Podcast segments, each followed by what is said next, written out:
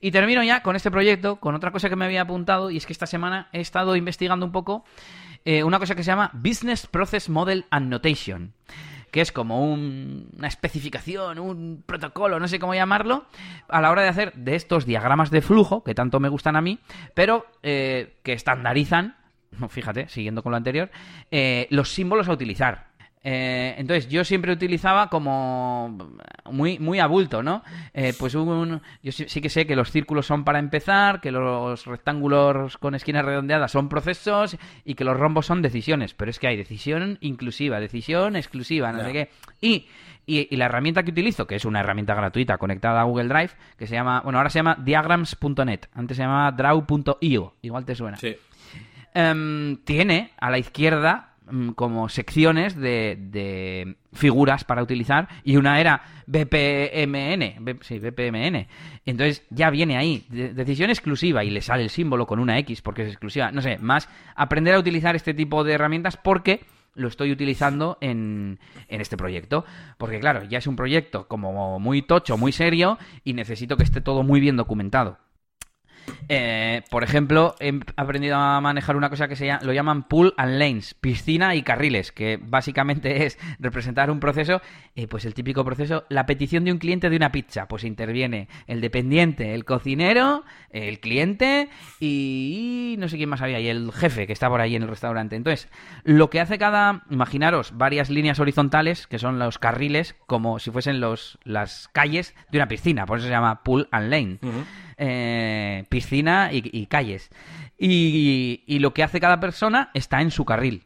Entonces las flechas se tienen que ir moviendo de, carril a carril, pero así ves muy claro quién hace cada cosa. Entonces, pues lo estuve aprendiendo un poco y poniendo en práctica en el esquema que yo ya tenía, en el diagrama, y lo he adaptado, que me tiré un ratillo, pero ahora se entiende mucho mejor y aplicaré ese sistema a otros, a otros procesos. Bueno, es una chorrada en realidad. En la práctica es pues usa usarlo de las calles y, y, saber cuál es el, el, la figurita que tienes que poner, ¿no? Sí, pero bueno, está interesante. Estuve aquí el, artículo de Wikipedia con los carriles de nado, eso que dices.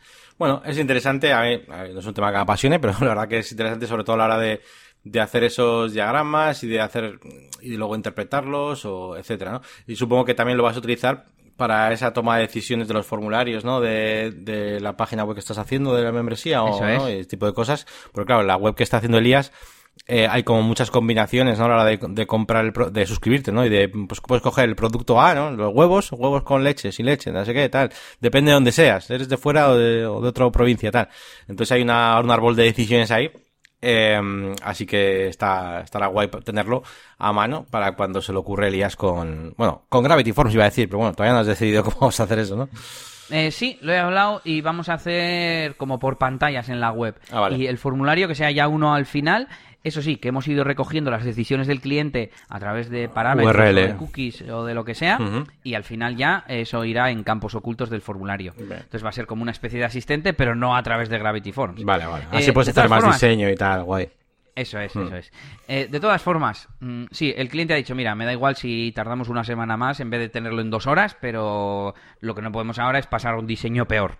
Y, estoy de acuerdo, me parece, me parece correcto.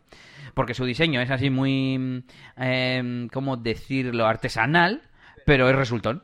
¿no? Tú entras y es cómodo para usar para el usuario, todo con muchas imágenes y botones grandes y tal. Mm, y, yo iba a decir que a mí no es que me guste hacer los esquemas eh, en sí mismo, hacer esquemas es aburrido, pero está guay tener un esquema que representa la realidad y te ayuda a tomar decisiones al final. Es para eso, evidentemente, ya sé que no es como, como hacer algo creativo, como... Además, como que no sirve... tú haces el esquema y dices, vale, he, avanzado. No, no he avanzado, pero bueno.